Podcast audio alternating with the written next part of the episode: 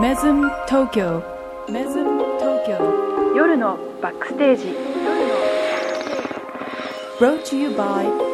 Tokyo Waves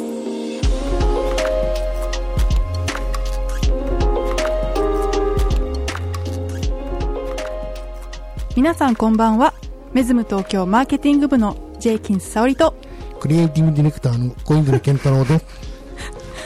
この番組は東京竹芝にあるホテルメズム東京の舞台裏バックステージからお送りするホテルバラエティですホテル作りの裏話やメズムで働くタレントたちの生の声いろいろなホテルに泊まってみた感想などメズムを中心にホテルがもっと好きになるコンテンツをお届けいたします、えーということでえーチャプター19ですかね小泉 さんはい、そうですね。えー、もうここまで来ましたね。19までね。えー、どうなんですかこれ。長かちょっいちょいちょいちょいちょい。あれた。んあれあれえだ、誰ですか私が小泉健太郎ですけど、あなあなたは小泉健太郎ですあ。なたは小泉、小泉健太郎小泉健太郎ですあ。健太郎さんですか、小誰泉ですかこの人。誰ですかこの人。健太郎です。ああ私小泉さんと喋ってると思ってました、うんちょっと、誰ですかクリソツなんで。違いますよ。あ声がれ全然違いました よ、ちなみに。聞きましたけど。はいということで今日はガヤを入れておりますそうですね。まあちょっと、あの、誰ゲストにしようかなっていうのっていつも考えるじゃないですか。えええで今、やっぱ現場も忙しいし、えはい誰かいないかなっていうので、ちょっと倉庫をですね、探ってたら、 やっぱりまあ、まさに倉庫にいたという意味では在庫です よね。あまりで在す庫か一掃セールということで、はい、この人に来ていただきました合ねっ。ちゃってるなはい。はい誰ですか、あなた。はい。えー、メズム東京プロダクトセールス部、大月と申します。よ大月さんですありがとうございます。2回目の出演させていただきます。はい大月さんはハウスキーピングの特別会チャプター14でご出演いただきましたけども その時ね小泉さん夏休みだったかそらう。いなかったんですがそうはい寂しかったんで、また来ちゃいました。あの時の恨みを今日晴らすというこ とで、なんか文句があるとかなんとか言ってたからね。おじおじさん相手に楽しそうに喋ってるのがね、どうしてもちょっとなんかこう、 うん生き生きしてるなと思って、番組をそうね通してそねこがそどうねうしてもこうね。うんついにこの間お客さんにも言われた。 おじさんに厳しそうすねじっくりぎとる。ね、うん、そう、そこそこそこ。そう。ということでね、ちょっと、はいこの間の沙織さんみたいに、まあ、部下にともちゃんがいるみたいなうん感じだったらいいですけど、まあ、僕いないんで、そうねまあ、部下ですね。あの、はい、えっと、入ってる手足になっております。 嘘嘘 そうだったんだ嘘嘘もうなんかあの息子さんが聞かれてるみたいで いえいえいえはいうん息子さんが聞いてるラジオでお父さんは在庫処分とか 言ってま ダメですよ、まあまあ、でも家でもそんなもんですから、大丈夫です。悲すしちょっとい今日は一つよろしくお願いします、はい、よろしくお願いいたしまはすい。でうん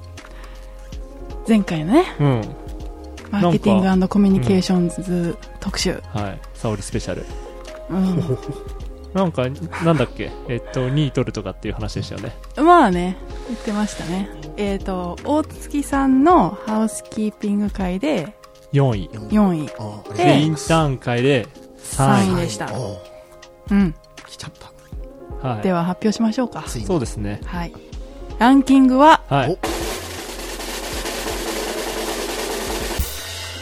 また3位でした あれおおうあれなんかズコーっともならな いうんリアクションの難しいそうジョなんンだあがー。そうなんだ、そう私ねこれうん普通に低いと思ってたから、うん意外と3位タイに来てそうなあんだああれって思っておう素晴らじしゃあ い。もうちょっといろんな人に聞いてもらったら2位になったかもしれないですねそうですそういうことですねねまあ、わかんないよね。まずそもそも3位と2位の開きがどんぐらいなのかって。わかんい。っないいやわかんないんですよてことですよね。うんそこまで細かいデータ出てこなくてじゃあ今日は敵討ちってことで1位ですね。今日がね。あうん。もう爆笑爆笑の、 オンパレードで爆笑のオンパレードでいきますけどね。もう頑張るぞリニューアル前なんで、もうはい最後どうでもいいっていう気持ちでやりますから。まあね言いたいことを全部言ってくださいあはい。いいですね何を隠そう今回はブランディング特集ということで、ブランディング特集なんですかはい、あーついに来た。こうのねん、待ってました。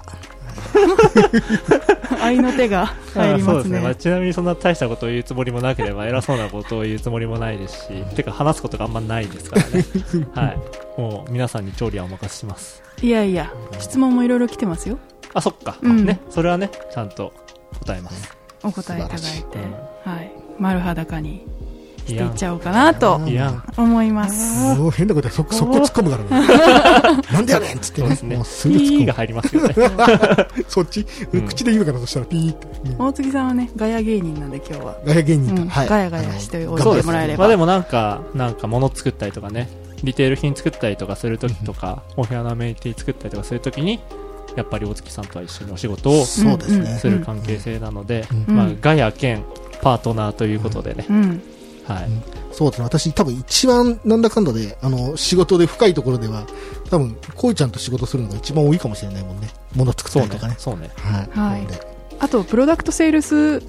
ィレクターっそうですなねんすかていうね肩書きについてそうま本当だは本当はそっちってい うねはい説明ができてないっていう事情もありますのでそうでしたねはいまあ、そんなお仕事内容もちょこっとはい挟みながらかな、ははい深掘りしていこうと今度はちゃんと説明させていただきますそうですそねうです頑張りねままあぜ今回も切りますけどね。ひよろしくお願いしますはい。はいよろしくお願いします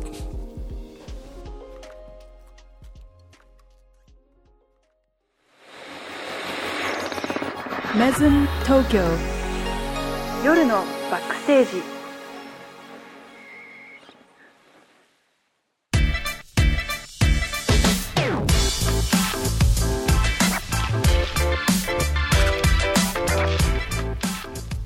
はいということでは今い。回は、ザ・小泉健太郎ザ・小特泉集です。回ですはいね。素晴らしいね人間小泉を深掘りしようと、丸裸にうんそうね。なんか本当はプロフェッショナル仕事の流儀みたいなおうーんのがかっこいいと思うんだけど、どっちかというとザ・ノンフィクションみたいな 僕は うん、夢とかないっていうね。夢とかない夢とかそういう話じゃないリアルな話を、はい、ちょっとしたいななんて思いますよねた。だね、まあ、そういう話も聞くことないですもんね、うんうんそうですね綺麗なねキラキラしたブランディングとかクリエイティブの話題は聞きますけどしなんか、ね、デザイナーとかこうクリエイティブディレクターみたいな人と働いてる人がそもそも一緒にね、うん一緒に働くって機会があある人がそもそも少ないと思うんで、確かまあどっちかっていうとこうちょっとうちうちの話にはなってしまうんですけども、はいはい、リアルな話をうん1時間耳を汚しまくりたいと思ってますよね、そうです ねなんでもうちょっと嫌な人は切ってもらった方がいいかないにや1位を狙うんですからあそ そうっかですよ1位かねぜひアップルポートキャスト1位いけるかな行こいきまう、しうょん、う、はい頑張ろうじゃあねまず、はいそもそもクリエイティブディレクターってどんなことをしてるのかなっていうふうに今にも思ってる方多いと思うんですけど、簡単にご説明いただけますかえっとまあクリエイティブディレクターでありえっとまあデザイナーという人間がそもそもうん社内に、あの僕しか多分まあ今マッチが手伝ってくれてるけど、はいいないのでまあ、デザイナーっていうのがまあまず一つ分かりやすいところですと、うんなるほどで何デザインするのってなった時に、開業の時はそれこそ大月さんとかと一緒にはい、頑張りながら、えーっとホテルを開業するために必要なものうんカードキー必要ですよねとか、うんうん、お部屋のアメニティ必要ですよねとか、うんまあ、あとは、えーインテリアの一部だったりとか、はいアートワークだったりとかもちょっと選ばなきゃいけないよねうんお客様の荷物を運ぶカートとか、うんうんうんうんみたいなことを、まあ、開業タイミングでやってで開業した後はこう定期的に食事のメニューだったりとかはいが変わりますと、うんえーカクテルのメニューが変わりますとうんアフタヌーンとかね、まあ、そういうののデザインもうほとんど今フードデザイナーじゃんじゃないのみたいうんなうんううんんあーじゃあお食事の方もデザインそうでをすねするとそれはビジュアル的なビジュアル的な感じだったりとかまあコンセプトのところからうんどんなアフタヌーンティーをうんうんメズム東京で出すのかえっええていうので、まあ、アフタヌーンエキシビジョンっていうコンセプトができたりとかえうんうんシェフズシアターもそうですよね演劇に紐づいた、えーコース料理を出したりとかはいっていうのを考えて、えーシェフだったりとかあーバーテンダーだったりとかとうんうん話しながら一緒に商品作りをしていく、うん味はもちろんお任せなんですけどねそうね幅広いですねそう考えるとうんまあ、そうかもしれないで今までいろいろなデザインのお仕事されてきたと思うんですけど、はいは一番なんか幅が広い感じしますかこのメズムでのお仕事内容うん、それはあのーまあ後であの、うんそのメズムに入った理由とかも話すんですけどホテルっていうのがねやっぱりこう飲食住というか、うんあの一通りこう洋服だけとかはいなんか食事だけとかじゃないから、うん全部うんこう入ってるからそういう意味ではあの必然的にデザイナーがやる業務も多岐にわたるとうんうんいうので、それれは楽しんでます。小泉さんがジョインしたのは以前もちょっとお話ししたかな最初に大月さんがもちろん GM がいて大月さんが入って、そうですね。で私が入ってのその次その次だったよね。にうんジョインしてっていなうんかまあ感オじでリジしたナよねルメンバーって感じがするわだからこのそうですね一緒にいるのが、うんあのね、開業うん準備室でテーブル並べてましたもんね、あれはね。並べてやってましたね確か今でこそね当たり前だけどね、に。そのその当時から T シャツとかできて、まあ、白い目で見られてましたね 本社の 人にね、確かに最初は衝撃だったでしょうね、まあ入社するタイミングでも T シャツで行きますからってもう宣言してたんでうん本当に来たよっていうねだって行っそた,、うね行ったからそれは行くよっていうだけの話なんだけどそうね。確かにあの、初めて会った時になんかトレーナーだった記憶があるもん。あー丸組のなんかトレー ナーで、んんって思って、あ確かれにねあれあれどうしちゃったのって思っ たんだけど、そううん今だね、私服じ今じゃゃんっていもううね全然気にならないし、俺もそうだけど、うんあの、ね本社ですごい勇気だ ね。で今思うと。メズムにはいそのデザイナークリエイティブディレクターとして着任するに至った経緯、うんその今までだって小泉さんって会社員ではなかったわけですよね、うんそれまでも、ニートニートニートだよねニート、フリーランスフリーランス、ねうん一人事業主、うん、一人親方的な感じでやってたのが、はこの日本ホテルという会社に来ることになった経緯ってどんな感じだったんですか、まあ、でも端的に言うと大沼さんから呼ばれたっていうことなんですけども、うんうんえっと、まあ、もともと、ファッションとか、はいあとビューティー、あ、えっ、と、美容品とか、化うんうんうん粧品とかの、えー広告、はい、えー CM、まあ、宣伝周りの制作物をメインに仕事しているデザイナーで、うんで、なんか、ホテルの仕事が来たぞと。うんで、それが目視だったんですよ。うん目視さん。なるほど。そう。あ一それ発が目初で、めてですかそう。一発目で急に、えっと、これまでホテルの仕事とかしたことないのに、はいモクシーっていうホテルが開業するから、ええええそれのオープニングに合わせたイベントだったりとうか、んプロモーションをあのコンペ形式でうんうん投げられて、うんで、えっと、もうその時一緒に仕事してたパートナーいたんですけど、はいと一緒にコンペ受けて、えっと、選ばれたと。うーんで、そこで、まあ、大沼さんとも会いますよね。はで、い沙織さんとも会いました。うんうんでそしたら、まあ、マリオットさんから一応いただいた仕事だったんですけど結構目視のオープニングをえー担当する期間がやっぱり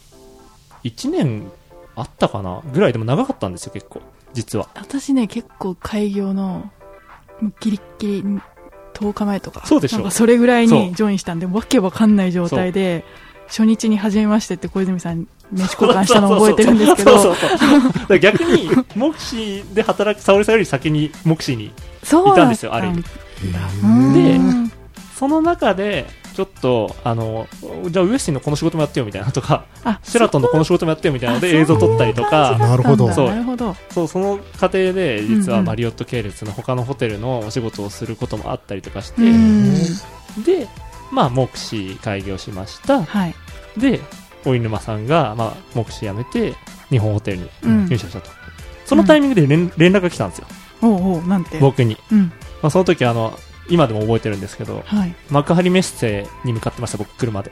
うんうん運転 中そうアメコミのコミックコンベンションコのイベメンントト。 あーはい行はくい道中で、うんそう大沼さんから電話かかってきてなんかあ小泉君みたいなうんうん、ちょっと話あるんだけどみたい なびっくりしますねびっくりしたびっくりした、うんうんで、えーなんだろうなとか思ってでうん、まあ、ちょっともちろん電話でも喋ってメールでもお話したんですけど、うんそれで呼ばれたのが、えっとあの池袋の、はいえー日本ホテルの本社がもともとあったうん東部の、えーレストラン街あったじゃないですかうんあそこのツバメグリルだったんですよつばめグリルそうねありましたねそうんんでそこでちょっと軽くこういうことやるんだけどもみたいなうーん大沼さん、あ久々ですみたういんな、うんおうみたいなお俺今ここで働いてんだけどさ え、大沼さん、ツバメブリーズ働いてるんですかみたいな。大沼さん、ツバメブリーズ、そうなんどんだ、なモクシーからツ転バ職メブリーズに転職したら、ちげえよ、みたいなのが、そう、今でも覚えてる。なるほど。そうそれはねここで働いてるって言われたらね、そう。うんそうだったんだそれでまあこういうまだ、まあ、全貌はわからないけれども、うんこんなホテル開発があってそう。でこうこうこういう風にしたいんだけどっていうご相談だったわけですねうんと、多分誰かやってくれる人いないかなって相談だったんだけど、うん面白そうだったから僕やりますって言って、なるほど、そね。そこでそう。えー、二つ返事でへー面白い大沼さんは別に僕と一緒に仕事する気なかったかもしれない、もしかしてその時。あ全然。ああ、なるほどね。紹介してほしいそう、ってい紹介ししてほしいってあ、だけ。はいはいなるほどはいそしたらやるって言っちゃったもんだから、うん、しょうがねえなみたいになっちゃうよ。うーんちょっと予定と違うなと 思予った定のとで。ちげえけど、まあ、しょうがねえか、みたいな。うん小泉さんは、いそのホテルの開発の件はそこで初めてツバメグリルで聞いたわけですよ、ね、そう、ツバメグリルで、うんまあ、細かい話。うんうんえっと、竹芝にできるとか、うんこういうホテルだとか、うんブランドのロゴこんな感じだよ、うみたいん、な。ああそこまで、そうそうそう。で、行こうと思うんだけど、どうなのかな、みたいな。でそこで僕がケチつけたんですよね。ほういや、それこうなんじゃないですか、みたいな。大体想像つくでしょ、でもそれは。うん言ってる感じう。んうんラグジュアリーブランドなのにうん、この、すごいメズムのロゴ、細いでですね、みたいな。細くて丸くてね 本当ですかみたいな。うんうんうんうんそううん。そっから。ああなるほどね。まあねそういうの知見がないとね、うん。いいのか悪いのかも判断もつかないです確ね,かまにあ、ね。それでもうそこで受けようってもう決めていたわけですかまあそうですね。えーっと、そのちょっと、えーまあ、前にやってたプロジェクトとかうん仕事とか、まあホテルじゃないやつ、うんうんもうちょっと一回クローズしようと思ってたんで、これまでの働き方をええええちょっと変えようかなっていうのですごいいいタイミングだった。うんなるほどね。ううんんそれは、えっと一つの大きなプロジェクトに腰を据えてなんあかークライアントワークとかじゃなくて、自分がインハウスというか内側に入ってやりたいみたいなことですかそうですね。さっき言ったみたいにファッションとかビューティーとかって、大体こう春夏、秋冬でシーズンごとに新しい商品を作って、それに向けた宣伝をするじゃないですか。はいなんで、なんかやるってなってもう、ん大体半年スパンなんですよ。うーんそうあそっかどんなにそっか作り込んでも、はい次の春夏でこういうのを出します、バンってやったら、次、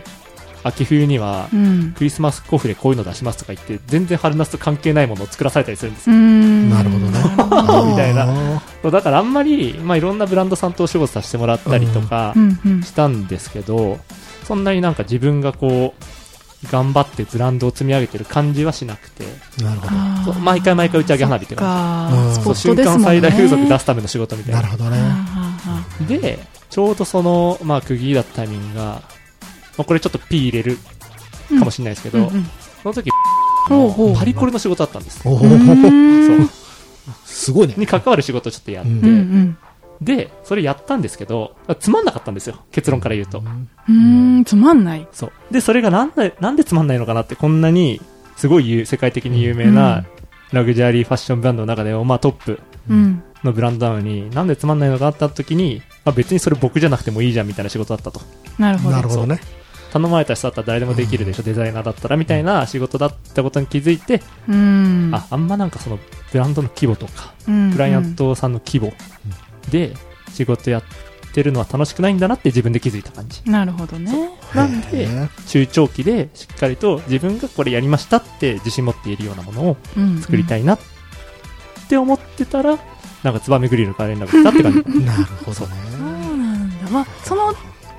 えーどういう働き方しようかなみたいになんとなくもやってた時に、うんうんホテルっていうのはその時点で選択肢としてあったんですかいや、なかった。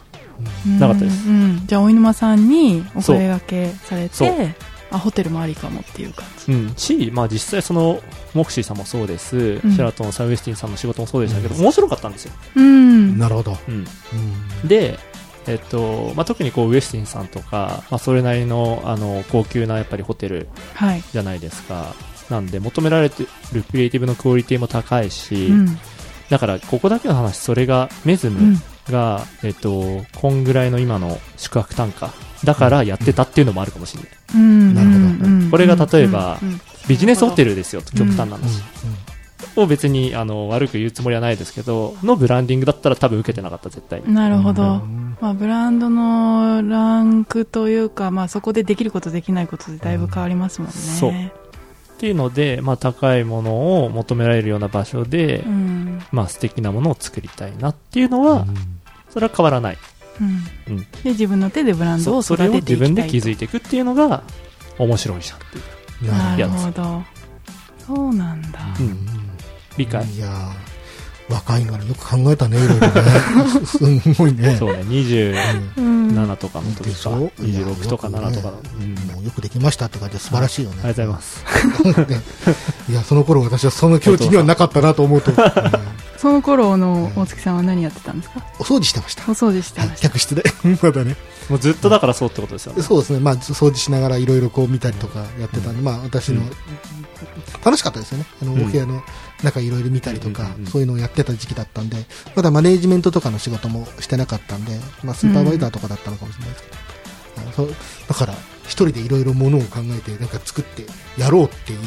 その考えのところにあるの、すごいなってちょっと思いましたけどうね。んいや本当に今でも小泉さん器用だし何でもできるからおなんだなんだすすごいなって純粋にみんな思うわけですよだってあーそういうブランディングもねあの世界観を作るっていうところからコンセプトワーク的なところからビジュアルアイデンティティもなんだもうデザインだけじゃなくてものを実際に作ってアフタヌーンエキシビションのうん重機もそうだけども全部木から木買ってき てノコギリでギコギコ切るところからやるわけ だし鳥まで削ってそうねね。そう、うんだから何でも作っちゃうしやれちゃうから、そうですねうんどうやってその気持ちいいスなキルを今 日今日はで気持ちいいもぞね、恋ちゃんはその、あの、年運とかそういうの、まあ本当に関係なく、いやね、プロフェッショナルとプロフェッショナルっていう形で仕事は話できるんですよ、その立場的に。うんそれはね、すごいと思った。あの、ここに来て話した時 に。うんぱりちょっと詳しく聞かせてもらっていいかあのプだからプロなんだなってやっぱり思う瞬間がやっぱり何回かあって、うん それがね、あの、今まで、そのなんだろう、感情でどちらかとすると仕事してたじゃないですか、我々って。例えば共感するとか、うんそういった内容が多い立場で仕事してたんですけど、あれ確かに何かのものの、あの、デザインをこいちゃんと話したときに、こいちゃんこれどうって、わ我々本当いいと思ったんです。それいいと思うんだけどどう思うって言った時に、ちょっと苦そうな顔してて、 うんって顔して、あ、これダメなんだと思ったんだけど、その説明が、個人的には好きだって言われたんです。うんこのデザイン、個人的にはいいとは思うんだけど、ただ、ブランドの観点からして、あの、やった時に、他のものと並べて、これちょっと違うと思うって言われた時に、あ、なるほど、そういうふうに考えるんだと思って、うんすごくね、面白かった。ブランディングっていう考え方っていうのを初めてなんか触れた気がしたし、 ちょっと小泉健太郎っていう人間にちょっと興味を持ったっていうのはね、その時が初めていいぞで、それまでは、なんだこいつと思ってたんだけもどっ、と言えもっと言え待って待って待ってちょっと今ぶっこんできたな乗ってくとい、もうダメだめ言いやがってと思ってたんだけど、そのな、なんでなのかっていうのに触れた時うに、んあ、すごいプロなんだと思って、おもう私そのプロフェッショナルとかっていう言葉大好きだったから、そのプロで仕事してる人にこう触れたっていう感覚があって、ちょっとそれからね、あの、こう、リスペクトして仕事をするようになったような気がします。ねそれまではじゃあ本当今日しか言わないからね。ぐっすり寝れるわまあねでも私たちもホテルマンたちも、はい一緒に働くタイプの人じゃないから、うん普通にねホテルクリエイティブディレクターっていないしまあそうだ最初はね、コミュニケーションが始まった頃は、ね、みんなこうそうね。戸惑いなが らどうやって接していいのか初め分からなかったこともある、確かに。あと、何の仕事するのっていうのは思ってたな。うんうんスタートこいつ何すんだあそれはあるよねうんうんそれは多分みんなにもらった本社にいた時も正直言って一番初めに思ったのは、この人何してくるんだろうって、これだけはね、本気で思ってる。これどうにすんだろうな。そうですよね、ね、で、大沼さんに聞いて、いや、あの、ブランドとかいろいろ作るんだよって言われても、それでもピンとこなかった。何それでそう説明あまあそう雑だな、うんしかも開業したらもういらねえんじゃねえのみたいなのもあるよねあそあ、そうかも、うね。よく言われるうんもうやることないでしょっうてんうんうんまあ作デるものザだっイン作ったしでてょねホテル開業してんだしうん確かに、確かに。でもそうじゃないんですよそっからなんですよといやそれからの方が忙しいんじゃないなんか、それからのいや方が頭使ってるんじゃ本ない当そう本当そうね、なんか、わのそう、一緒に見てるとそんな気がする。うんああ、確かにね。うん楽しいですよでもうんおかげさどうやってそのデザインとかいろいろなものを生み出すスキルっていうのを身につけたんですかまであ全部独学です独学独学えーえ専門的な知識を学ぶ学校に行ったとかは一切なし行ってないですえー、えそれは子供の時からなんか興味があってとかですかああそうえっとまあそれで言うと、えーまあ、僕がそのデザイナーになった話にうんなってくるんですけど、はいまあ、あのかっこいいとか可愛いとか綺麗だなみたいなのにワクワクするっていうのは、まあうんまあ人並みにありますとう、んで、うん、と絵描くのとかも好きだし図工も好きだうとんう、んうんで、まあ、ずっとサッカーやってたんですよねあサッカサーッカー選手になろうと思ってたあそうなんだそうんで高校で、えー、とイギリスに3年間サッカーで留学しに行きましたと、サッカー留学そおううでそこの、えー日本人学校だったんですけど、うんあのちょうどそこの隣接してたのうんうんえっ、とね、ちょっと名前が定かじゃないんですけど、うんうん忘れちゃって、うんロンドンなんちゃらかんちゃらアートカレッジみたいなのが、うんその僕が住んでた寮に隣接してて、うーん美大生とか芸大生がいつも横にいるみたいな生活だったんですよね、なるほど。 3年。同じ敷地内にそうへえで、まあ、全然別に、あのー絵は好きだけど、うんそれで仕事するなんてみじんも思ってないから、まうんうんあちょっとその授業に、あのーすごい人来るからちょっとみんな来てみなよみたいな感じになった時に行ってみたんですよ、あそれは入れたんですかまあそのまあだ大学なんで、うんまあまあダマでね、入っちゃうから、うんなん入とっか。て忍び込んでそうでこなんかよくわかんないですけど、あのーおじさんが喋ってるんですねううんん誰だかよくわかんなかったんですけどその時は、はいえっとまあ、デザインとアートの違いみたいな話をしてたんですよその人がほうそううんで、まあ、その人が言ってたのはデザインっていうのは受け手の感情を同じベクトルに向けるものだとうんアートっていうのは、うん受け手によって考え方が違うとうんうんうんおーなるほどねみたいな感じはいざっくりとねすごいよくわかうる。んそううんだから、あのーそこをちゃんと切り分けて、うんえっと皆さんちゃんと勉強してくださいとうーんへーっていうのを、まあ、何も知らないサッカー少年な がら聞いて、へーって思って面白いなって思って、えっと、まあ僕からしたらデザインとアート何が違うのって話だったんですけど、そのう頃っんて。うんうんその時に学術的な、こう美術とか芸、視覚芸術はいが面白いと思った。うーそうんそこで初めてそう。うんで、蓋を開けたらその人が誰だったかっていうとほう、ジミー・チューだったんです よ。おーいジミー・チューっていう、あの、シューズデザイナーですね。へえ。あの、銀座とかにお店ある。ジミー・チュなるほーどご本人そう、ご本人。だからよくわかんないおじさんから僕サインもらって、あそれサイン実もらっはた今もあの自宅に飾ってるんですけど、 あそうなんですそかう地味中さんだったんですね。へーすごいなそれはね貴重だなで、そっから、まあ、サッカー選手はちょっと実力的にも難しいよねとかの時に、はいどうしようかなって、デザインの仕事やろうかなみたいなうんうん話なんですけど、まあ、そこから独学で、まあ、いろんな、あの、それをきっかけに、いろんなことを勉強して、うんなんかあれよあれようんと、仕事をさせてもらうっていう流れかうーな。んじゃああの若いながらに個人事業主的なそう感。じでなんで、大学在学中にもうサッカー選手になることは無理だってなって、うんまあ、大概でもそれって、だらだらと4年ぐらいまでやり続けるじゃないですか、うん僕うん3年になるときにはもうやめて、ほう無理だと、ううんんスパッ業務としては、うんうんサッカー無理だと。うんなるほどね。で、もうデザインにあの一本足打法になって、全振りして、時間過ごして、ググって、勉強して、うんで、そしたら、卒業までには仕事がある程度もらえるようになって、うおんおー就職しようと思ってたんですよ、普通に、どっかに。うんうんうんなんか、経済学部だったんで、うん商社かなとか、うん銀行かなとか、うんうんざっくり思ったんだけど、い一般的なね。やもう別になんか初任給以上の給料はあるぞと、うんああ、なるほど。今の仕事だけで、うんこれやればいいやって言って、就職活動しなかったんですよ。そうなんだそうじゃなあもんでう、ずっとうん、一人でやっていてそう初めて会社員っていうのになったのがそう、日本ホテルちゃんとした会社員を始めて。なるほどねそ。うだから、その大学も、まあ、関西の、あの、まあ、ある次第なんですけど、うん就職率 99. 点何パーセントみたいなうんうんやつで、僕、学長のゼミに入ったんですけど、はいあの、それで就職しないっていうもんだから、めちゃくちゃブチ切れられて、お前が下げるなっていう。そのああ就職、学校の就職率なるみほたどいな。ね。うんうん、でも結局就職しないで。そうなんだ面白いですね。そうねなるほど。 でもそんな感じするするうんいやなんかあの、うんなんだろうででもなんか確かにあの、これだって言ったらなんかそこにこう全振りしていろんなことをほらやれそうじゃん、こいちゃんって。だから、そこからこう、こっちやりたいって言ってから、なんかこう、グーって言ったの、きっとすごいパワーで言ったんだろうなって、なんとなくこう想像がつくよね。なんかその1年でうんいろいろ勉強したって言った時に、すげえ勉強したんだろうなってちょっと今思っちゃったけどね。勉強したし、あとは、もう、大人のコミュニティにガンガン入ってた。うんあーそう。んもうその時は同級生とはほとんどつるんでなかった。あーうん年上とかの、よくあるじゃないですか。こう、なんですか、ビジネうんうんスうんわかるわかる。うんなんちゃらみたいな集まりとか、そうそううんうんそうう。んそういうところに入ってって、なるほどね。そう、デザイナーやってますって言って、もうデザイナーなんて資格ないから、うんもう言ったもん勝ちですよね。デザイナーやってますって言って名刺バンバン配りなくっなてる、ほどねそしたら仕事が来るわけですよ。うんうんうんで、わからないながらに 仕事を受けて、うん。これどうやんだとか言いながらイラストレーターとあーかフォトショップを触り始めて、はいはいそう、もう受けてからもそう。もう自分フィールドワーク、フィールドワークで、う なるほどねそうだね。やってったって感じ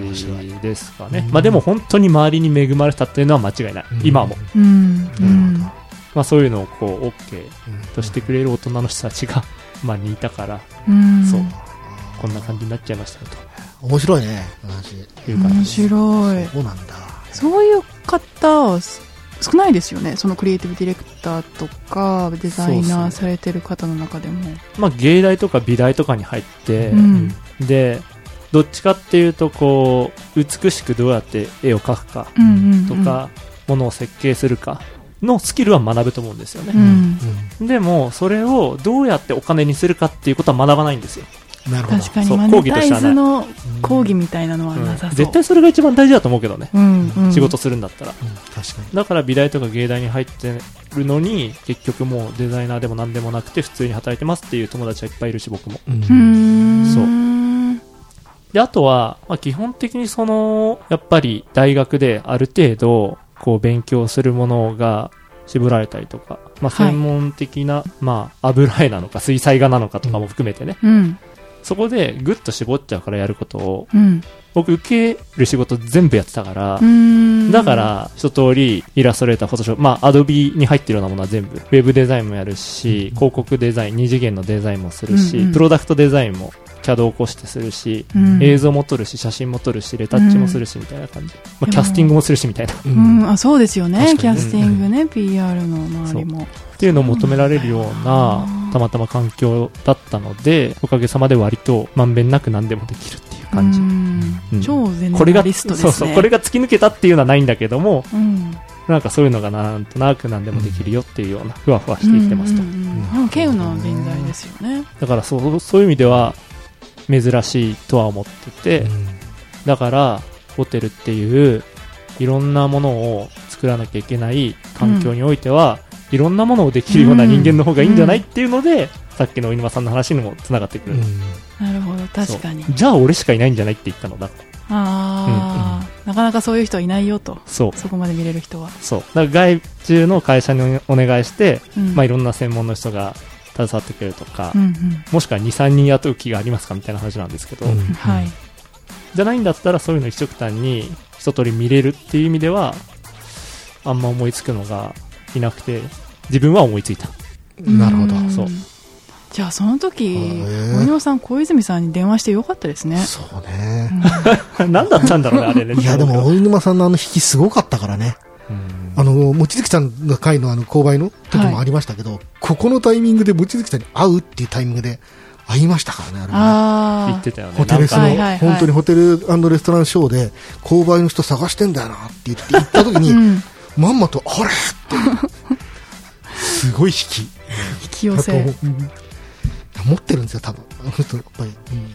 んなるほどねだって実際、モクシーの仕事してる時って、そんな大沼さんと喋んなかったもんね。うんぶ、っちゃけ。あーそう、ほとんどね、マリオットと小泉さんと、で、まあもちろん現場に落ちてくるから、こちらも入るけど、んうん。うん、直接じゃあそう、どっちかというと、そう、やマリオットの本社の方と仕事りやっ取てるなる。てほど、なるそうでしただけよどねね、。覚えててくれたんですよね。まあでも、ホテ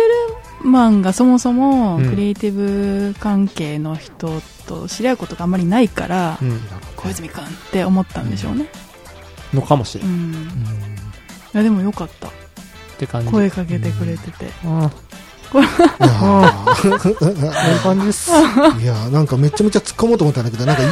夢のなん結か構なんかあの、夢のある話で、ちょっと聞き、聞きちゃった、どちらかというと。あ本当にちょっと夢のない話をしよえうとしたー、なんかいいい話だよね。夢のある。結構聞いてる人、結構なんか、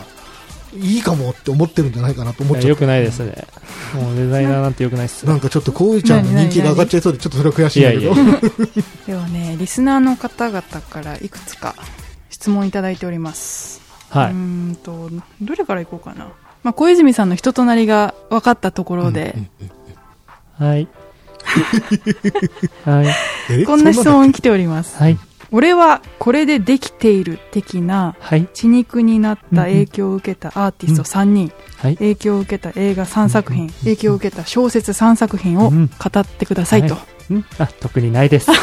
いじゃあ次の質問なんかあるでしょいやでもないよね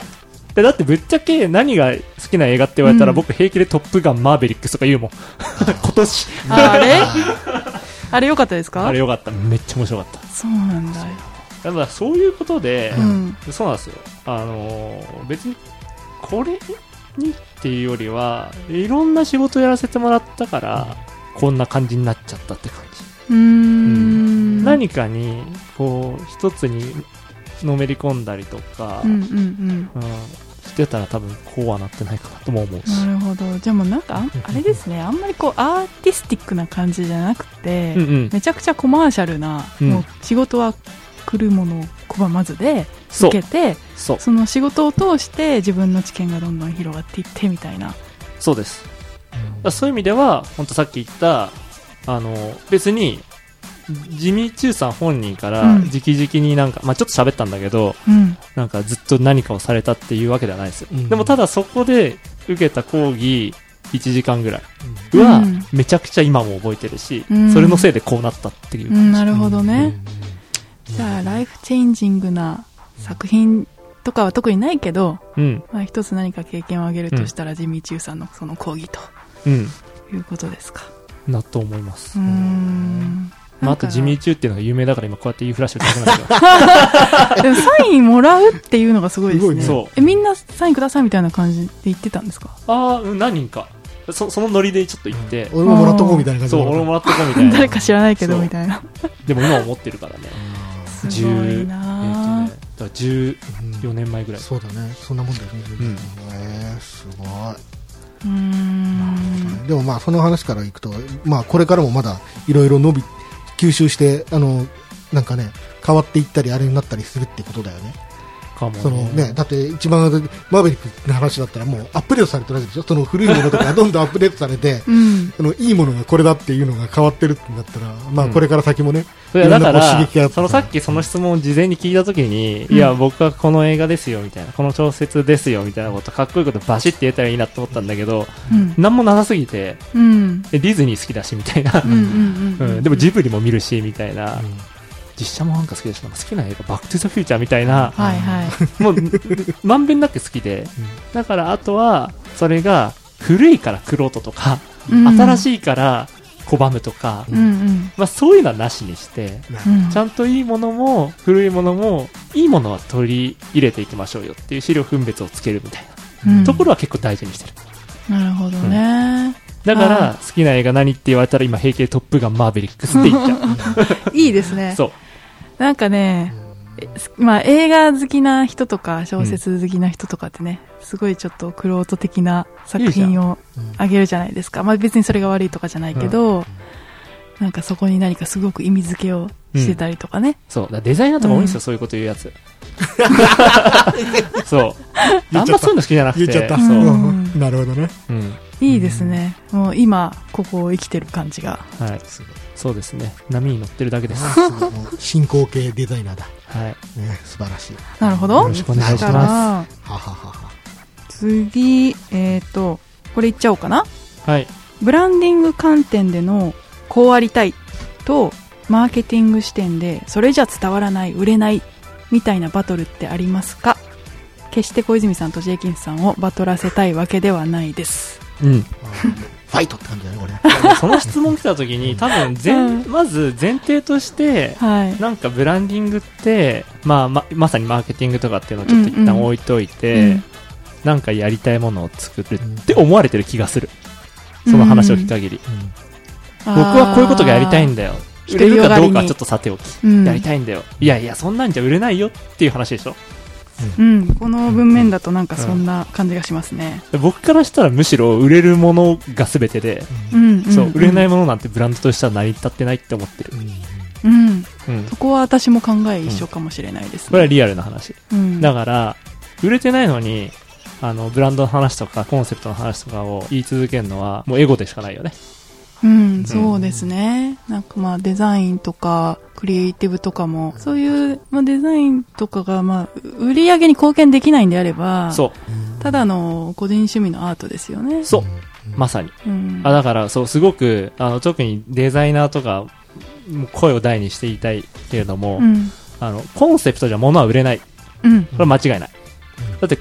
コンセプトが良くて、買ったっていう商品ってありますって聞いたらほぼないっていうんですよ。ないですってね。いうか、わかんない、コンセプトそうっだて聞かよれたいら。じや、うんおっしゃゃある通りポカリスエットのコンセプト何かわかりますかみたいな。いや、わかんないね。シャネルって何かわかりますかみたいな話ですう。んだけど、うーんと、ポカリセットって言ったら、あの、青いパッケージだし、はい。シャネルって言ったら、あの、C が重なったロゴだし、みたいうな、んうん。ブランドは想起できるんだけど、うんそのコンセプトが何かっていうのはみんなわかんなくて。うんうんうんだけどね、。なんかね、作ってるとだんだん視野が狭くなっちゃって、デザイナーとかってコンセプトとかすっごいこだわるんですよ。うーうんん。まあ、伝わんないとブランドって意味ないですもんね。そうそううそういう意味で言うと、さっきの質問、今おっしゃった通り伝わんなきゃ意味ないし、売れるからブランドと言えるん。と思う。うんアグリーです、アグリーです、そこでしょは。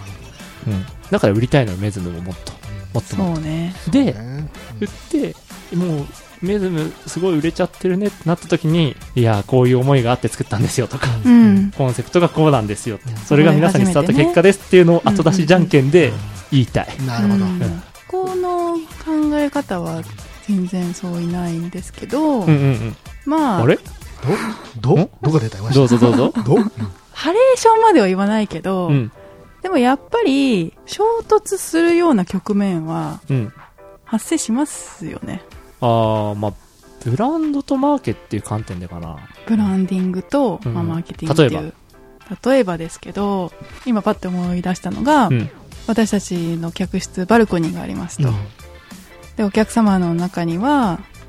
この夕暮れ時ね、シャンパン片手にオードブル食べながら、素敵にこうアペリティフをバルコニーで楽しみたいわみたいな需要も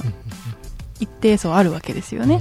うんまあ、そういった需要を素早く吸い取ってでプラン化して販売していきたいでアペロプランみたいな既存の、まあ、オードブルとかと、まあ、シャンパンをひっつけてうんうんアペロみたいなプラうンんうをん売りたいですみたいなマーケティングの動きと、でブランディング的にはもういやもうちょっとその他のホテルでもできるようなことじゃなくって、うんメズムの世界観、うんメズムだからこそ成立するようなコンテンツをもう少し時間かけて作っていきましょうよみたいなところ、うそういうスピード感の違いっていうのは常にあるかなとは思ってなまるすほどね。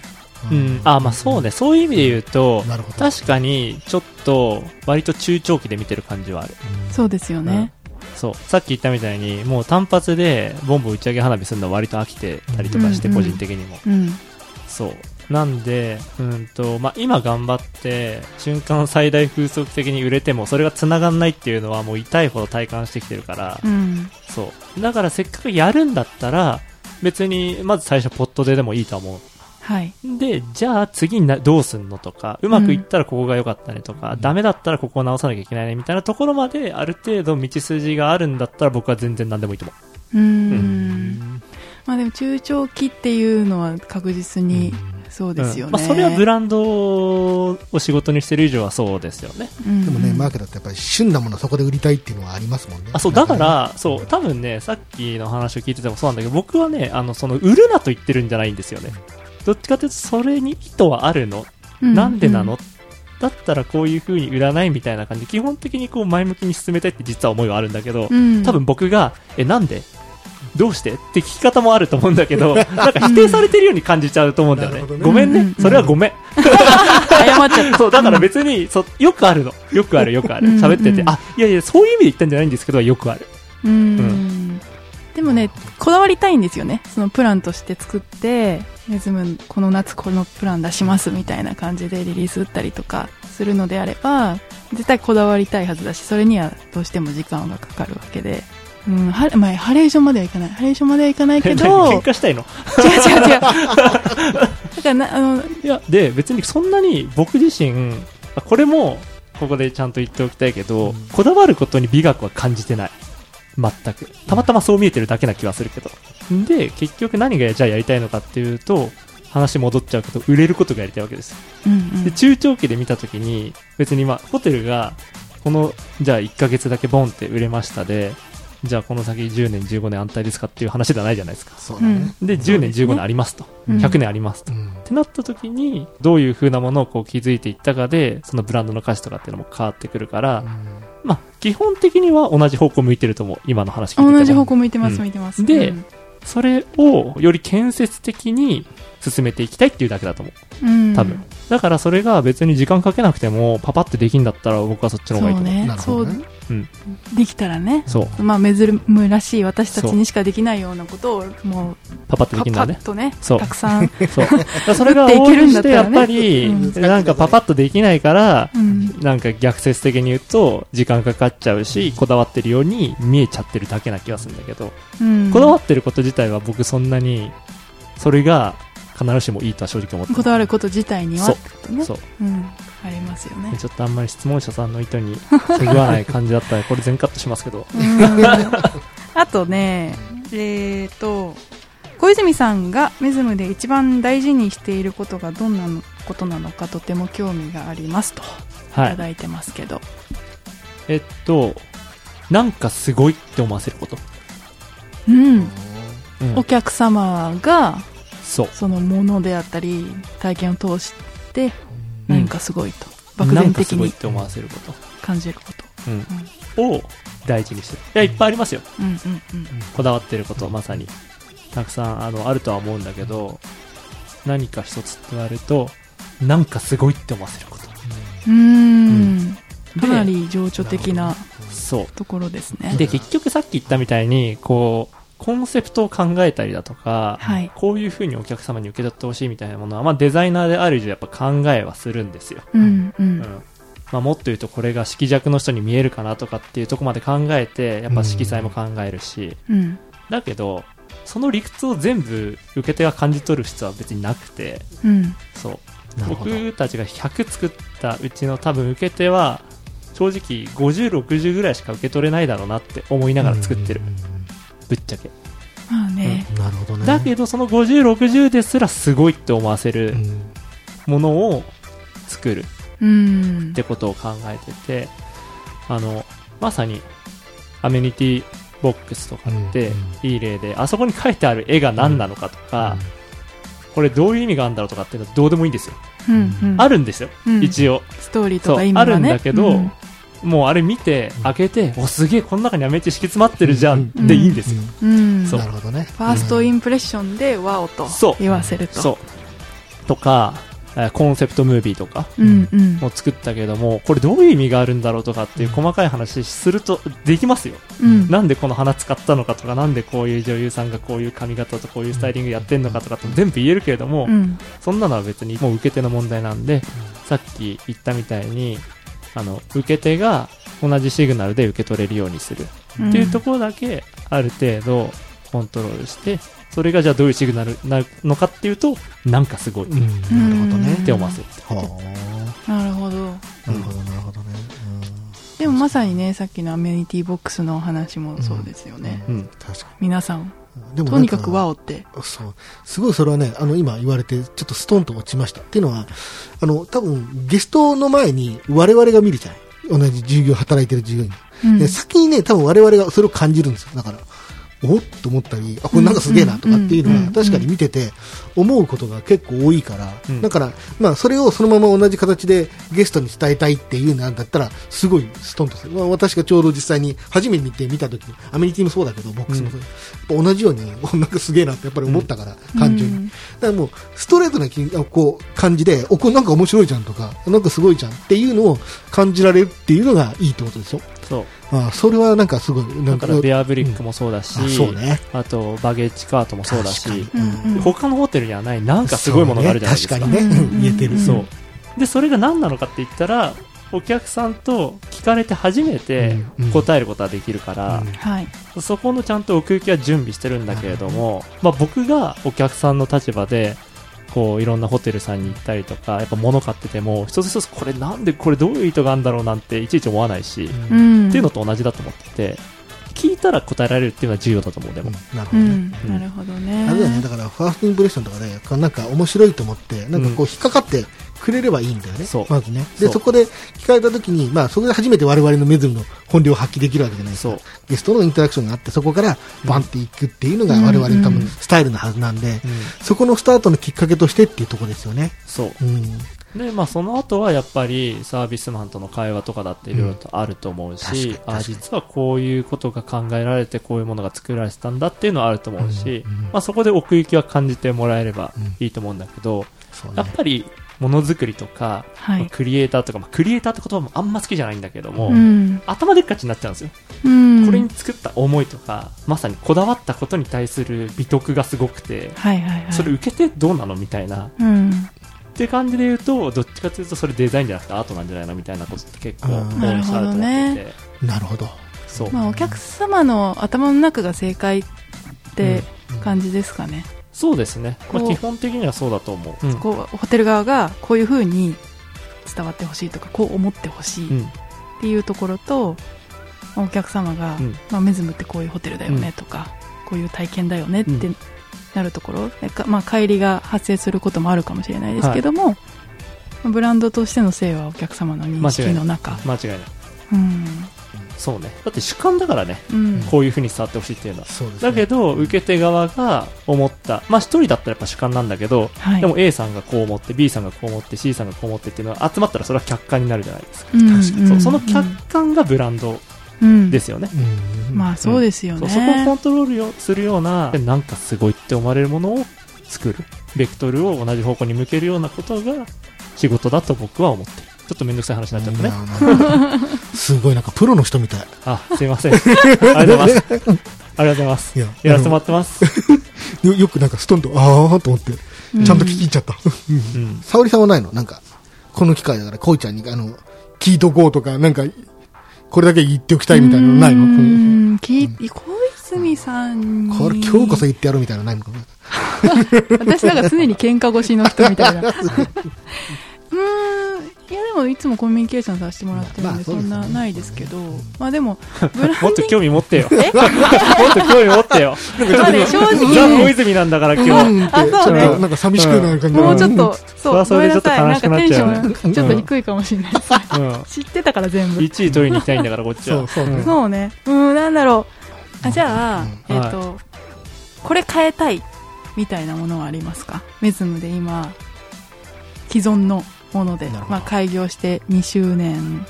ううんん 2, 2年5ヶ月ぐらい経ってますけど、あでもまさに大月さんとよく喋ってるんですけど、はい、やっぱ開業の時って僕メズムが開業する1年半前ぐらいに入ってきたんですね、はいでそこかそら、うですねうまあ、んブランド云々だっていうのやったりとか、うんうん制作物をわーってやったわけですよ、うん、記憶ないんですけども、うんその時忙忙ししすぎかてったもんねうんそうでねそのわーって作ったのがやっぱり今こうお客様に見られてるものなんですよね、はいだから実はお部屋にあるなんていうんですかアメニティっていうのかうな、んちょこちょこっとやっぱりリニューアルしていきたいっていうのはある、うんでその話はしてる、うん聞いてます。はいうんえそれはあんまり言わない方がいい感じ、うんあーいやいやなので全然いいと思いこますうザ・ブレンドシリーズで統一してるのあるじゃないですか、はいやっぱあれをもう一段階こう垢抜けたデザインにしたいなみたいなものはあるおお、うんデザイン自体をもうそう、変えちゃいたいまああのあるんですよいろいろとうんどっちかっていうとあのお客様からのバッドコメントとかじゃなくうて、んうんと例えばバサメイトをこう充填してる時にうんちょっともうちょっとこうしたら分かりやすいかもしれないとか、うん色がこういうの難しいかもしれないとかうん、そうね。うん仕様の問題で、まあ、どっちかっていうともう事業者側の視点、なるほどう。んこうやった方が効率的かもしれないみたいなうんでさっき言ったみたいに、あのいや売り上げが上がることだったりとか売れることが大事だと思ってるからはい。やっぱりそういうところの効率性みたいなのを見たいなと思ってて、うん無駄なものはこう徐々にこう省いていったりとか効率的な作業がしやすいよううんなものにしていきたいっていう観点で、うんうちょっとリニューアルしたいなっていう話をしてます。なるほど。まあね、開業前はお客様ももちろんいないわけだし、は空箱の中でいろいろ考えてたところにお客様が実際に使っていただいて、で反応もあって。難しかっただろうなと思うんだけど、うん。部屋がないところで、 うんその、絵とパースだけを見て、それであのデザイン作らなきゃいけないっていう時期が結構あったんです、だから実際その部屋にセットされてる絵も見えないし、うん。どういう空間なのかとか、どのくらいの広さでどういう色合いでうん本当はとかっていう、客室もわからない中、客室のアメニティのデザインを作ってもらってたんで、うんうんだから、まあそれはあるよね。あの、パースだけだもんね。本当にイメージの中から多分作ってたんで。そう、だから、いや、実際、まあ、その荒々しさが今もね、やっぱ感じる。うんう。ん。いや自分で見ても。実際にそう自分で。なるほど部屋、を見ながら、うんあ、こういう壁紙なんだとか、ううん。床こういうのなんだ、うん、みたいな、照明こんな感じね、間接照明で、みたいな。うん明るさとかねうんとかをうん見てから作るのとうん、それを知らずに作るのでうん、全然違くて、うんやっぱそれ知ってたら、違うものを作ってたと思う。なるほど。なるほどそれがいいか悪いかさておきね。ううんん。でそういう意味では結構あえて荒々しいって言葉を使うけど、うん荒々しい部分が今のデザインにはあると思ってて、それが メズムのなんか突き抜けたとこっていう言われ方もよくするうんううんん。でこれをこの突き抜けたところっていうお客様からいただくいい表現のところは大事にしながらうん、もはい。リニューアルしたいなっていう思いがありますといううん感じ、まだねこういうじゃあ具体的にこういうデザインにしたいっていうのはまだまだ固まってないところはあるんだけども予見整理の段階ですねうん。交互期待って感じですそうですね、ねじゃあ。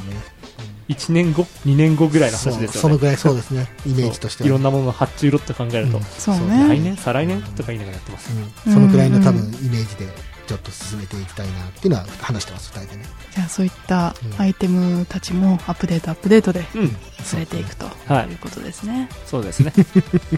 うん、でも徹底してこう小泉さんの頭の中はこうコマーシャルなデザイナうん、ーなところがあるっていうのは結構気持ちいいですね。ね。うんでもそうだよまあね。僕は商業デザイナーだと思ってますよ、うんだからアーティストじゃないなっても、ううんん何でもいいから作っていいよって言われたら多分何も作れないかもしれないああ、うん逆に。なるほどねそうそう売るためのものを作りたいんですけどって感じだから、うんうん まあ、そういう意味ではなんかちょっとアートっぽいことも今後週末やっていこうかな、うん。個人的に。うん、プライベートで、うんなる ほど。。うん、あお花の絵描いた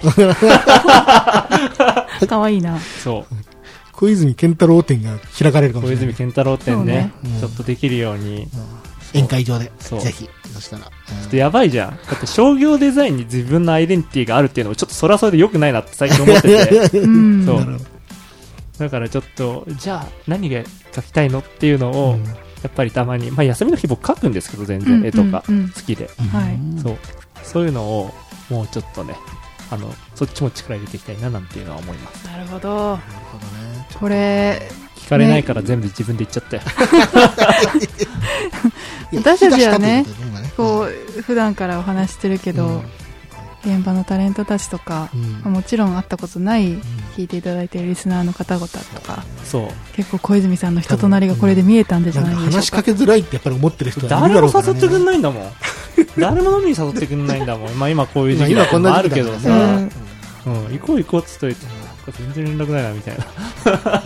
ねいくらでもその脱いだっていくらでも連れてってあげるんだけどさでもなんかこんな時期だしあ忙しいんだもんあと、そうね。いや、そう忙しそういやまあ、業務量は確かにいっぱいおかげさまでいただいてますけど、別に やりますよ。何でも。何でもやりますよ。ちょっと待ってはあるかもしれうないんけうど。んううんんあの、その忙しいとか業務量が多いかっていう理由でうん。やらないっていう意思決定をしたつもりは一回もいないや。それは確かに、あうのんそれだけそはうねう。んでも、あの、私個人としてはいつも期限守ってやってくれるし、ちゃんとあの出してくれるから、あの、全然ないけどね。あの、他の人知らないよ。 自分のやつ、いろいろお願いしてるやつは、ちゃんそと、あの、本当に、そうんのうんタイムリーにもらえるし、もうすごい、逆に言ったら、すごいスムーズに仕事させてもらえるから、私は、すごく楽なんだけどね。あの、そうねなんだろう、伝えるのも私のこの、なんだろう、ブランドの方が知識のない人間が拙い形で説明してるにもかかわらず、ちゃんと形にしたものをしてくれるし、まあ、素晴らしい。やっぱプロだなと思いながらね、あの、仕事を一緒にしてるんで、すごいいいこと言ってるでしょ、だって。うんいいよちょっとだ飽っきてきちゃったな。あれあれて飽きてきちゃったあれ ちょっともうちょっと気持ちいいからディ夢スかるら、ちょ 夢っとかデら覚ィめたスりくないまなす、。今からみたいな。うんまあでもうまい小泉さんに対するいろんな聞きたいこと質問引き続きえ募集していきたいなと思いますので、はい、まあなんかあれね、ばこの今回のお話を聞いて、あじゃあこれはどうなんだろうとかね気になることが出てきた方もいるかもしれないしそうですねね。で聞いているタレントたちはうん小泉さん話しかけにくそうな雰囲気出してる時もあるけ ど全然実は話しかけてほしいんだよっていうね。話しかけてって、そうね。そうね。うんまあ、隅にいるしね。部 屋のね。あ、でもよくないかもね。うん。もうちょっと前出てこようかな。そうね自由一番奥だもんにねそのまんまであの、うん中にもう一個作作いってもや、らういい。あれはもうベアブリックの場所だから。GM 室のベアブリックこと春菜さんの席な んだけど。なるほど、うんねはい。そうねという感じでしょうかプロダクトセールスの話させていただいてないんですあけど れ誰ですあかあ何なでしたたっあなけた誰ですか あなたそういえば誰ですかなんこ今回も終わりそうな気がするって今思ったんですけど、聞こう。はい聞きましょう。いいのプロダクトセールスの話して、はい思う存分あのえっと、まあ、プロダクトセールス部はですね、あの、実はインターネット販売とか、えー、あの、ホテルのあ のフロントでもそうなんですけど、えー、なんと小泉さんと、あの一緒に考えて作った、えー、客室内の例えばアイテムだとかね、うん。そういったものをあら販売をしているという部署でございます。これは、おえっと、現在は JRE モールとか、あ のそういったところでも販売してますし、えーホテルに直接来ていただきますと、あの、ホテルとね、えーフロントでも、あの、販売してるので、あのーちょうどホテル入ってフロントのね、カウンターの横に、あの展示してる棚もあるので、実、実物も見ていただけますし、ホテルに泊まっていただいたら、あの、ホテルでね、えー部屋、客室内で使ったものを、そのまま自宅に、あのー持って帰ってですね、自宅でもメズム東京が味わえると。うん。はいすごい関二帳っていうようなものもたくさん販売しておりますので、そうですうね。んぜひ。あの、一個一個の商品さっき言ってた、こいちゃんに言ってたね、あの、若干、突き抜けてるデザインの、うんデザインのものみんなされてますので、オリジナルの。それもちょっと見ながら、これか、小泉さんが言ってたやつと思いながら買っていただけると、2倍美味しい。そうですね。最後までコマーシャルですね。えーオンラインで買えますよと。そうね今出てきた話のやつ、オンラインで買えますよと。買えますよはい。一応あのプロダクトセールスはちゃんと、ね、あの話しとかないと後のものはいいとしてもと思って唐突な通販番組みたいにもうなりましたけどもうだとしたら全然長いよね。皆さんすごいですよみたいな感じで言いたいところはあるんですけど、 今ならこれが安いみたいな。だからそれはちょっと置いといて、うん一応プロダクトセールス部っていうのは、そういうような形でやってて。うんうんうんはい、なんで実際にあの、ね、だからそれこそだから恋ちゃんがこういろいろこうあの話してもらってこういうものをイメージしてやってますとかこういうような内容なあの感じであの作ってるとかっていうのを一応教えてもらうんだけどそれをやっぱり私たちなかなか説明する機会ってないんだけど、うんお客様の方から気づいてもらえたりした時には、うんうんうんやったーって思う、この楽しみがこの仕事のいいとこなんだっていうのを、最近ちょっとずつ、やっと分かってきたかなっていう感じですよね。 それはあるかも。ねだから、あの、もう、あの、ここいちゃんの人で、私も結構今楽しんでやってますから、このプロうんうダんクトセールスの人で結構ね、アメニティボックスとか、まあ1万円ぐらいするじゃないですか。あのね、買った人がね、多分漏れなく僕に連絡をくれます。ううんんああそうなん ですか SNS とかへーで、結構個人的にメッセージいただけまうす。ん。 これ家に置きました、こんな感じで、みたいなのとかう。んうんもう基本全部嬉しい。嬉しいようんうんね。結構ねうん写真上げていただいてる方とかもそいますよね嬉しいはい。だから、このね、どんどんどんどん、私の方の観点からも、やっぱりこう、メズム東京の、あの、まあ、知名度を上げたいとかいろいろあるんですけど、うんうんやっぱり、こう、いろんな方に、あの、我々こう、メズム東京をこう、やっぱり感じてもらいたいとか、そういったものもあるので、まあ、あの、サービスとはまた違う方向かもしれないですけど、うんそこからこう発信するっていうのを頑張りたいなと思っているという、確立場でございます。なるほど。すごくいいお話。うん。うん。はい。えあえカりがとうございッましトカットた。しないでね。カああットしないでね、僕今じ度ゃはあ、ね全部なんかカットですかね、今のところね。 は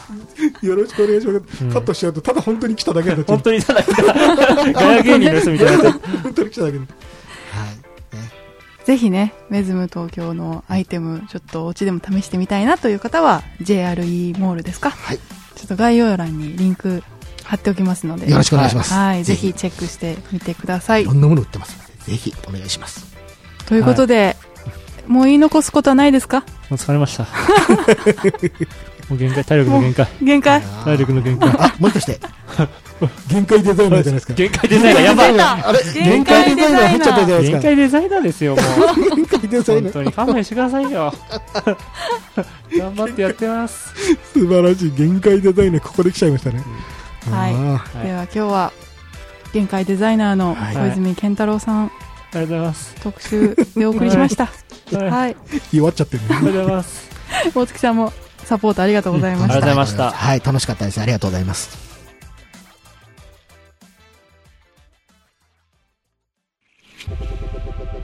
メズム東京。メズム東京。夜のバックステージ。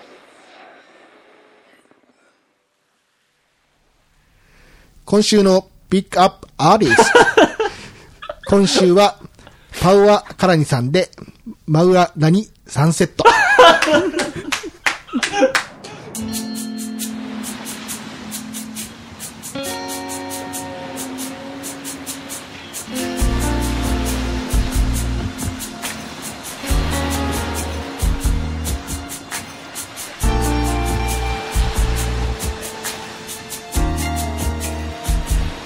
「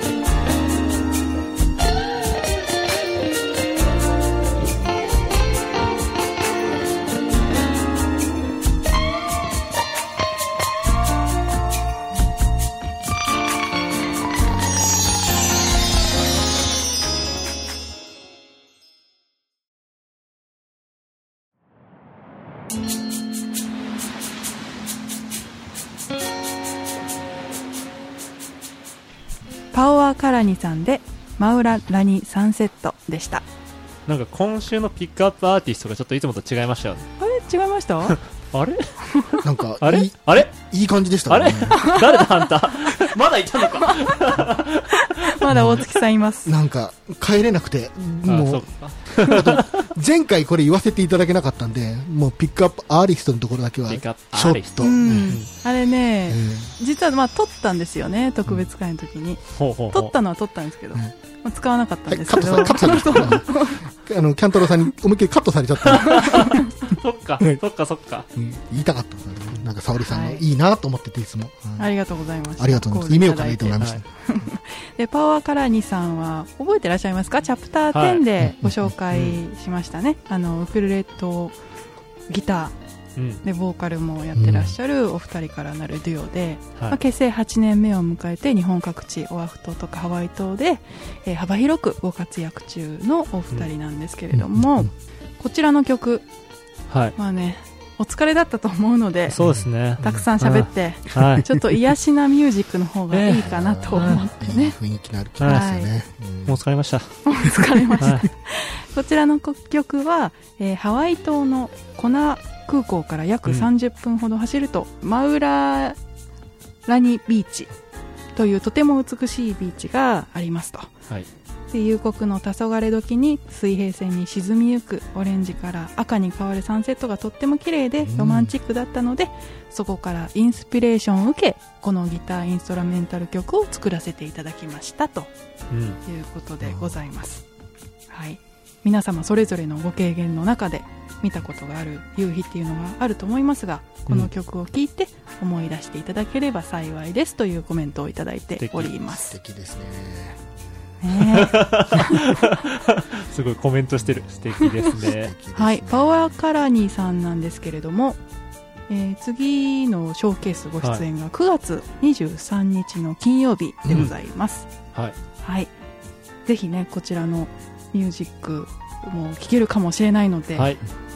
えーメズム東京にご覧会のごご来 ご来館いただく前に、えーホームページの方のショーケースチェックしていただいて、えーアーティストの皆さんの情報とお時間帯とぜひ、えー確認してからご来館ください、はい、しどろもどろでしたけどもギリギリ着地したって感じがしますけどね今のごめんなさい いろんなこと考えながら喋っちゃったごめんなさい、いえいえはい、というわけではい。エンディングですねはい、ははいいえいえ、ダメだよ、ため息ついちゃう。え ちょっと待ってあいやいけるかもう、うんもうね一位眠く眠くなってきちゃったよあいや1位でしょこれはもちろいんきまもすかち。ろん1い位や、でし行ょくね。あらよってなもんっすよは いやってるようんでも面白かったと思います、そうね。なかなか難しいですよねうん。こうやって自分の仕事の話するのとかってね、うんうん、この商品がこうこうこういう思いで作ったんですけどとかっていうプレゼンテーションは結構慣れてるつもりなんですけど、ううんうんんうんなかなか自分の話になるとすごいこっぱずかしくなりますよ ねうん、なんかね、そんな感じしました。そうね今日あ本当にうん、ちょっとこう、もじもじしてる感じが ね。そうなのよそういうとこあるのよまだ、ねすごいでもいい話いっぱいあった。あ本当にうんちょっとなんか、あの、ファンが増えちゃうんじゃないかと思って、ちょっと悔しいなとは思うよあね。らこういうキャンタローファンが増えちキゃャうンのはタなロんかウキャンタロキャンタローファンが。キャンキャンタローファンが増えてくれるのが嬉しいんですけど、うんケンタローファンが増えちゃうのはちょっと、なんウ ぜひみんな友達になってください うんや SNS やってますか寂しいじゃないはいインスタグラムもツイッターもやってますってます。はいねで結構ね、メズムにね、うんあの、来るお客さんから、お今から行きますとかって、連絡来る。うん。うんそしたら現場にいて、あ、どうもーってや る。いややっぱ会えると嬉しいですよそうね。ですねね嬉しいです現場にいないかよらーね。確かに。うん。でそうでもしないと会えないんですよ、僕。ううんんうん。そう似てるねだから、来るときはぜひお声掛けいただけると、このラジオ聞いてる方もね、はい。そうで。すよ。ぜひ。うんラジオ聞いてるって言って、連絡来ちゃうとちょっと、あ恥ずかしくていけないかもし れないけ どあんま聞かない方がいいんじゃないですかとか言っちゃう。なんでよ。うん聞いてほしいじゃそうない。ね。そうですでね。、まあデザインの話もたくさんしましたけど、うんはいそろそろうんこの番組の何か作ってほしいなーなんてあれ思っちゃってますけど、なんですか ?T シャツ作る T シャツと かステッカーとかあステッカーとか。そうね。ーえ前から言ってうるんみなたるいにほどね。うんねリニューアルなんですよ。うんうん今日がチャプター19、はい、うん19回もこんなことやってるんですよ、僕たち。よくやってる よ本当19回ですよ。毎週うん1回も、1週も外さずに、素晴らしい、これやってるんですよ。チャプター0から合わせたらもう20回やってるんですでそうよ。もだねホテル業界の方からしたら、うこのホテル暇なのかなって思わ何れやっててんだ、こいつらって。そう。まあでもね、あのーこれ聞いてるなんていう人も、うんちらほら出てきたし、うんなんかこれがいい意味でね、メズム東京の PR にもつながるんだったら、確かにうやんる意味はあるんじゃないのかうんということで、ただ、長い。長い、長いやっぱりね、うんあのー聞いてくださる方も多いですけれどももう少しいろいろな方に聞いていただきたいなという思いがあるので、うんもう少しコンパクトにスタイリッシュにクールにうんやってだいってきたい編ななんて集してて思うもん 長い、うん話長いって思いながらいやそうだからちょっとよりですよね今どっちかというと業界の中の人に聞いてもらってる傾向が多いから、うんこの間のインターン生の子たちみたいな年代だったりとか、そううね、ん業界外の人にもうんちょっと聞いてもらえるような番組にしていきたいなっていうことで次回チャプター20をはい、 20からですおリニューアルしますおー楽しい、はいまだ何も考えてないです、ど そうなのよちょっとどういうふうにリニューアルすうるっていう段階でしますって言っちゃってますから、まあでもさっきのザ・ブレンドの話じゃないですけど、うんうん垢抜けたいんですよ、なうるんほど、うんうん垢抜けたい、うんスタイリッシュにしたいっていう思いがありますからねそうですね、キュッとまとめて質のいい30分ぐらいかな、 30分 ?30 分でおね届けたお届けしたい、うんそうね、うん、って言って1時間ぐらいになるんだけどまあそういうダラダラ喋る回もあっていいんじゃないですかたまにね、たまに、ううんん、なのでまあ次回からもちょっはいと乞うご期待っていう感じですかねエンジンかかってきますよとですね はいああちょっといろいろ考えなきゃなあー考えよ考えようということで、うんううんはい今日は3人でお送りしてまいりました、ありがとうございまずっとお付き添いますね、最初から最後までしたありがとうございま全した然帰らない全然帰れ帰れって顔されてありがたいです全然帰らない、うんでは次回乞うご期待ということで、えーお相手はメズム東京のジェイキンス沙織とえークリエイティブディレクターの小泉健太郎とえー同じくクリエイティブディレクターのあれ小泉キャン太郎こと プロダクトセールス部大月とでお送りしました、はそれい。で は皆さん素敵な夜を